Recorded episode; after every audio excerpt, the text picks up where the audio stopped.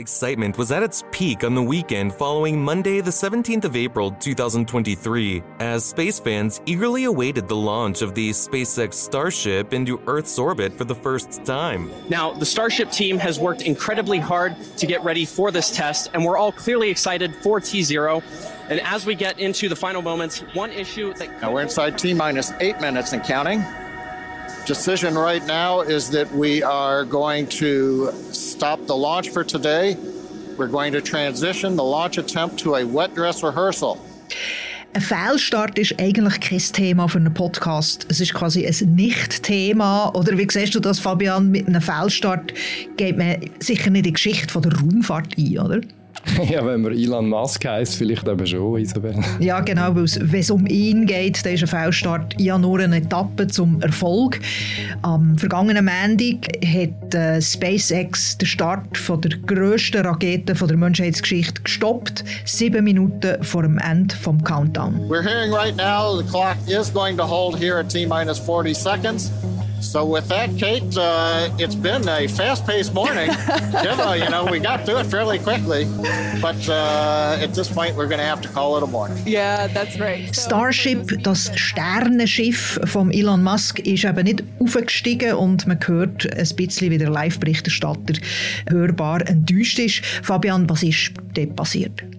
Ja, das Starship ist eben nicht abgehoben und äh, wie du schon gesagt hast, Isabel, es ist die stärkste Rakete der Welt gewesen. Da haben alle drauf geschaut. Ähm, Elon Musk, der Eigentümer von der Firma SpaceX, hat gesagt, ein gefrorenes Ventil sei die Schuld gewesen. Und jetzt schauen alle auf den 20. April, dann ist die nächste Gelegenheit für einen Start. Ein Erfolg von Starship ist ja nicht nur für Elon Musk und sein Unternehmen SpaceX extrem wichtig, sondern auch für die Regierung in Washington. Und über das können wir schon heute reden, ob jetzt der Start in den nächsten Tagen gelingt oder nicht. Elon Musk greift nach den Sternen. Das ist der Podcast Alles klar Amerika über das, all das, was die US-Politik bewegt. Ich bin Isabel Jacobi, Chefredaktorin vom Bund in Bern. Und mein Name ist Fabian Fellmann, ich bin der USA-Korrespondent von der Media in Washington. Hallo zusammen. Aber zuerst, wir haben Good News für alle US-Polit-Junkies. Der Präsident Barack Obama kommt in die Schweiz auf seiner Europatournee. Er tritt am 29. April im Hallenstadion in Zürich auf. Was? Der Obama als Popstar? Was ist da passiert? Seit wann macht er das? Äh, weißt du etwas darüber, Fabian? Natürlich ist der Obama Popstar. Also wir erinnern uns an seine erste Kampagne für die Wahlen 2008, die Poster mit seinem Kopf drauf und dem Slogan Yes We Can. Der Obama ist und bleibt der jugendlichste und coolste Präsident der USA seit dem John F. Kennedy. Obwohl er auch schon ein bisschen älter ist jetzt. Er ist ein bisschen grau geworden, wie wir auch. Und er hat natürlich immer noch etwas zu sagen. Äh, das ist so. Und seit seinem Rücktritt heimst er Preise ein, äh, mit Dokumentarfilmen und eben tritt international als gut zahlten und auch beliebter Redner auf. Und in Zürich wird er über Corporate Responsibility, Leadership und Transformation reden. Im Hallenstadion in Zürich, wie gesagt, am 29. April. Und Tamedia hat bei diesem Event eine Medienpartnerschaft. Darum verlosen wir zwei mal zwei VIP-Tickets inklusive Catering im Wert von fast je 400 Franken. Und falls ihr interessiert seid, dann schreibt doch eine E-Mail mit dem Betreff Präsident Barack Obama an die E-Mail-Adresse community at tagesanzeiger.ch und bitte sagt in der Mail auch euren Namen und Vornamen und schreibt das Telefonnummer her und auch bitte das Betreff nicht vergessen, Präsident Barack Obama. Sind übrigens angewiesen worden, nicht Ex-Präsident sagen, sondern Präsident, weil das ist ein Titel auf Lebenszeit. Und da sind wir eben vom Obama-Team quasi angewiesen worden, das so zu sagen. Okay, zurück zum Hauptthema. Der Elon Musk und seine neue Mission von seinem Unternehmen SpaceX. SpaceX hat ja schon einige Raketen entwickelt, aber noch nie so eine große. Starship heißt die riesige Rakete, die gleich mal zum Mond und dann vielleicht auch mal zum Mars soll fliegen. Und äh, wie gesagt, das war ein Fehlstart am Montag. Fabian, was ist denn genau passiert? Ja, der Elon Musk hat ja den Start gross angekündigt. Wir haben alle hergeschaut. Die Rakete ist auf der Abschussrampe gestanden in Texas, auf der Starbase, wie der Komplex dort heisst. Und ist dann mit dem Treibstoff gefüllt worden. Das ist ein besonderes Gemisch aus flüssigem Methan und flüssigem Sauerstoff. Minus 200 Grad kalt, sogar noch älter. Und da ist ein Ventil eingefroren. Die Druckverhältnisse sind nicht mehr gestimmt und darum haben wir dann den Start müssen abbrechen. Jetzt soll es nochmal einen Versuch geben, morgen. Wieso ist das eigentlich, wird allgemein als Meilenstein in der Raumfahrt angeschaut? Wieso? Ja, die Starship-Rakete ist eine besondere Rakete mit einer neuen Konstruktionsweise. Sie ist grösser und eben stärker als alle vorherigen Raketen. Das heißt, ich kann viel mehr Material mitnehmen, vier bis sechs Mal mehr äh, Masse oder Gewicht als bisherige. Das heißt, einer der wesentlichen Einschränkungsfaktoren von der Forschung im Weltall wird äh, reduziert, nämlich, dass man alles muss möglichst klein und leicht machen. Mhm. Man kann größere Instrumentanlagen schicken es gibt tiefere Kosten pro Start. Das heißt, es macht einfach die Forschung sehr viel weniger fehleranfällig, sehr viel einfacher. Die Geräte, die man ins All schickt, sind schneller bereit zum Daten sammeln. Und das führt zu einem Quantensprung in der Forschung, sagen die Astrophysiker. Mit dieser Power wird Elon Musk also zuerst zum Mond und nachher zum Mars fliegen, und zwar mit Menschen an Bord, wie er in einem TED-Talk gesagt hat. I, there, there is a scenario where it's economically compelling to do long distance uh, cargo and, and people transport uh, with Starship. Um, that'd be very cool. dass Starships so überall herfliegen im solaren System. Das ist seine Vision. Wie nach ist der Musk an seinem ultimativen Ziel, den Planet, Planet Mars zu besiedeln? Ja, ich würde ja auch gerne mitfliegen, Isabel, aber ich glaube, wir sind von dem doch noch eine ganze Weile entfernt. Selbst seine grössten Fans wagen noch nicht wirklich daran zu glauben, dass es noch in den 2030er wird passieren. Also zuerst muss das Starship eigentlich starten, nachher muss man zum, auf den Mond Leute bringen, dann muss man eine permanente Station auf einem Himmelskörper bauen, vermutlich auf dem Mond, um Technik für das Leben im All zu testen.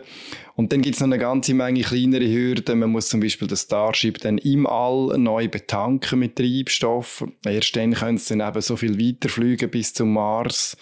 Und dann muss man all die Temperaturen und Druckunterschiede auf dem Mars in den Griff bekommen. Es gibt noch recht viel zu tun für den Musk und sein Team, nach allem, was sie auch schon erreicht haben, mhm. wie, man, wie man schon muss festhalten muss. Mhm.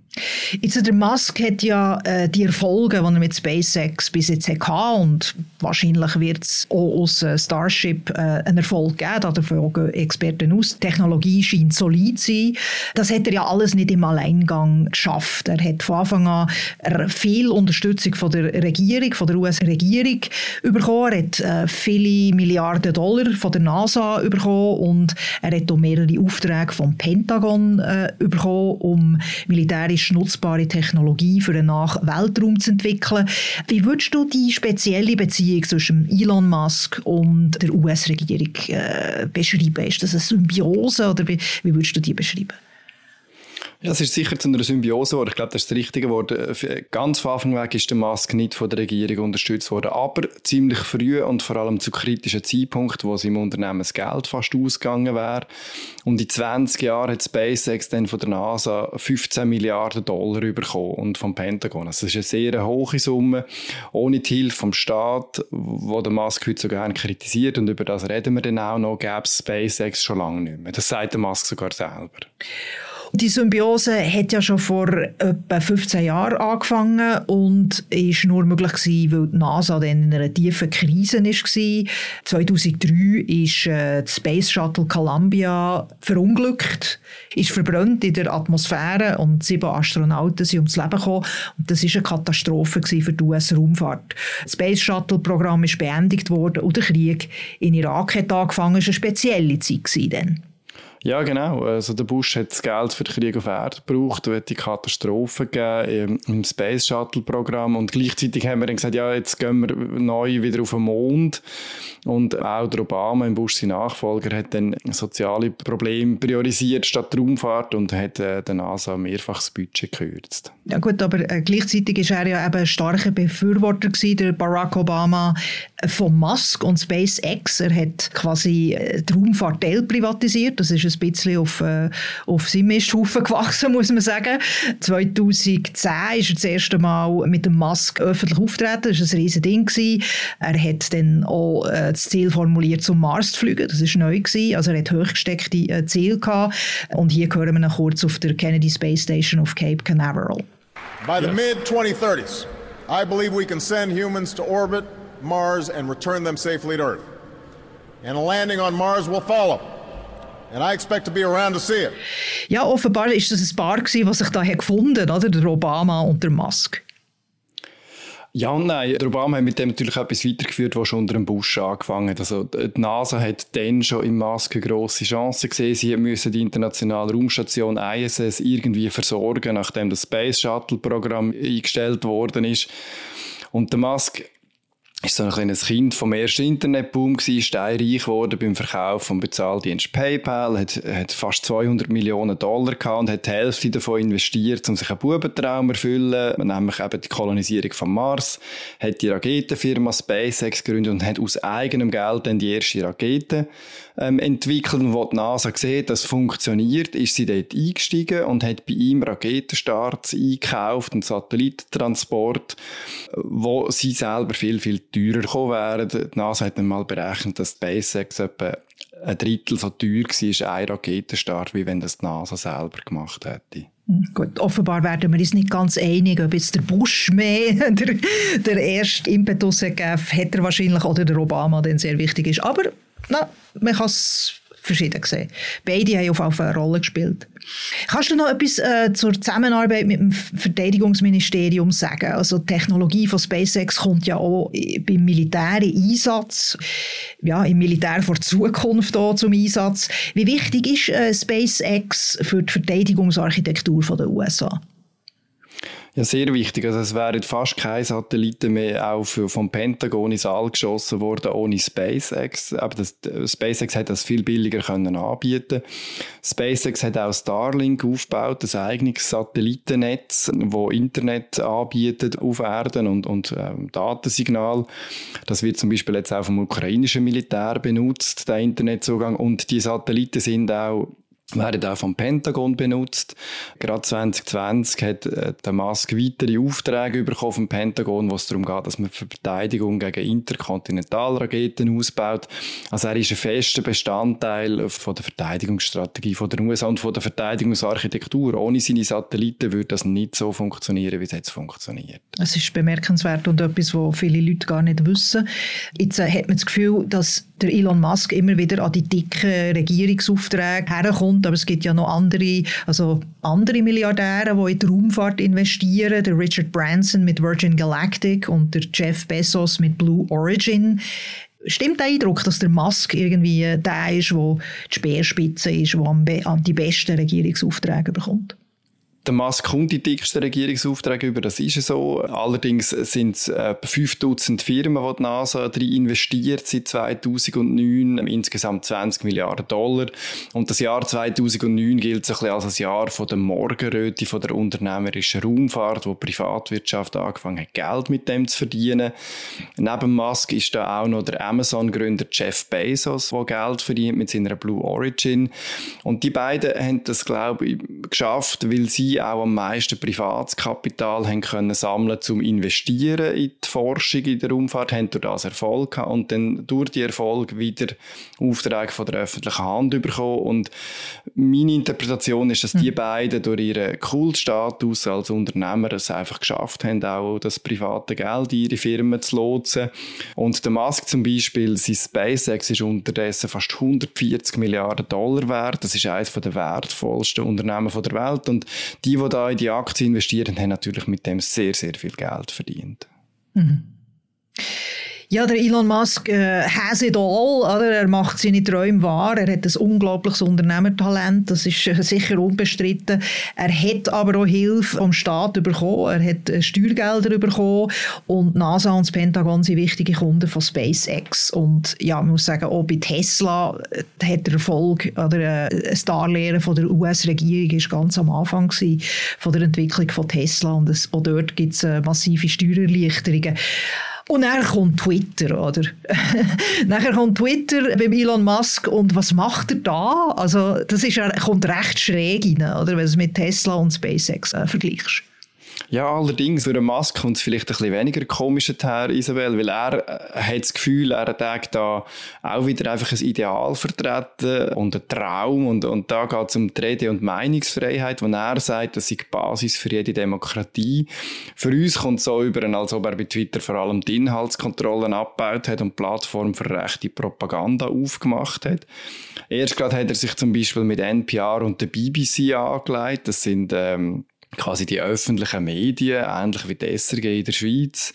Äh, und Twitter hat ihnen plötzlich so ein Label angehängt, dass sie staatsfinanzierte Medien sind, als ob man ihnen nicht könnte trauen. Das sind Label, die vorher die chinesischen und russischen Propagandakanäle, Sputnik, Xinhua, getragen haben.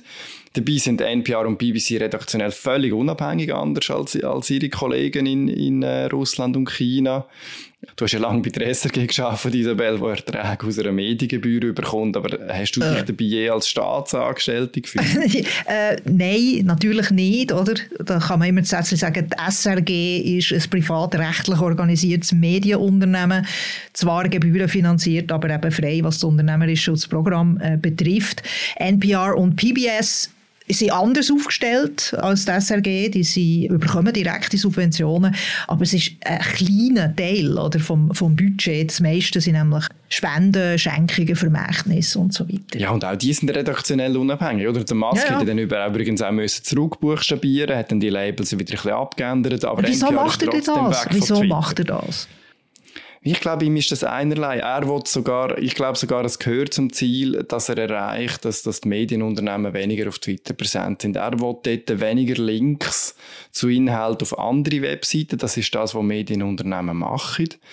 Er will, dass man sehr lange Texte und Videos direkt auf Twitter veröffentlicht.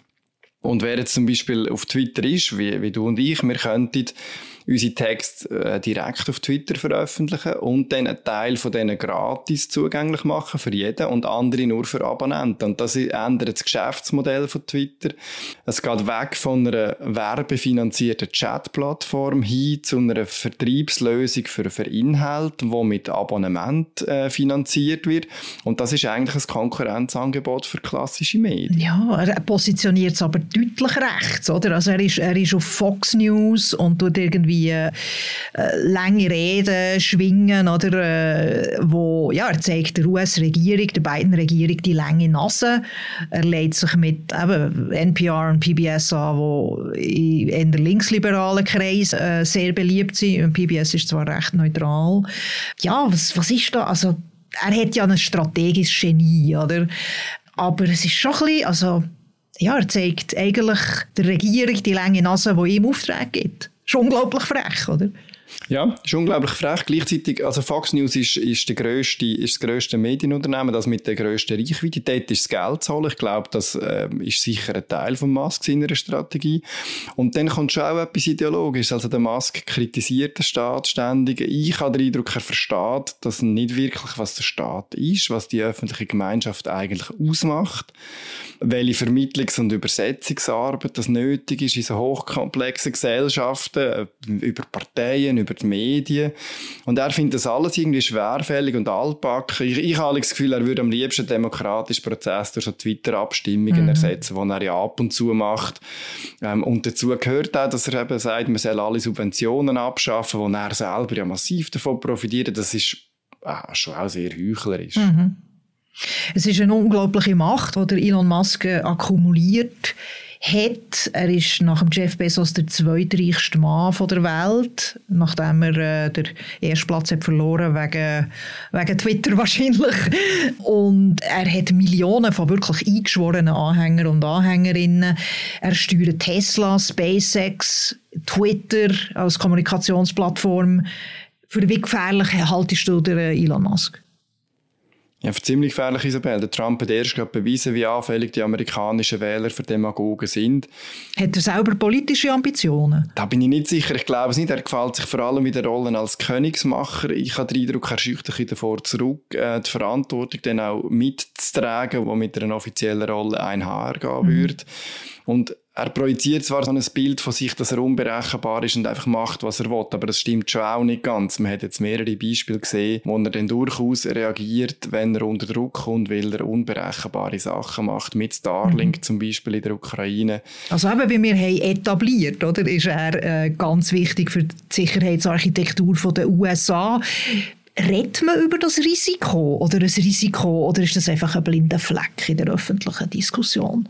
Man redet nicht wirklich breit über das Risiko. Ähm, Sicherheitsexperten reden darüber und es ist durchaus auch so, dass die NASA und uns Pentagon nicht nur im Mask Aufträge geben, sondern ständig auch Zweitfirmen auch ähnliche Aufträge geben, um zu schauen, dass sie nicht allein vom Mask abhängen. Danke Fabian Fellmann für das Gespräch. Du bist morgen gerade nochmal zu Gast im Podcast «Apropos». Um was geht es dort? Ja, schon wieder um Fox, Isabel, und zwar um den hohen Preis, den der rechte TV-Sender muss zahlen für Lügen rund um die Wahlen 2020. Fox News und «The Big Lie». Da lohnt sich sicher reinzuhören. Das ist «Alles klar Amerika», der Podcast über Politik in den USA. Wir versuchen sie zu verstehen, wir analysieren sie alle zwei Wochen. Ich bin Isabel Jacobi. Danke fürs Zuhören und tschüss. time with them.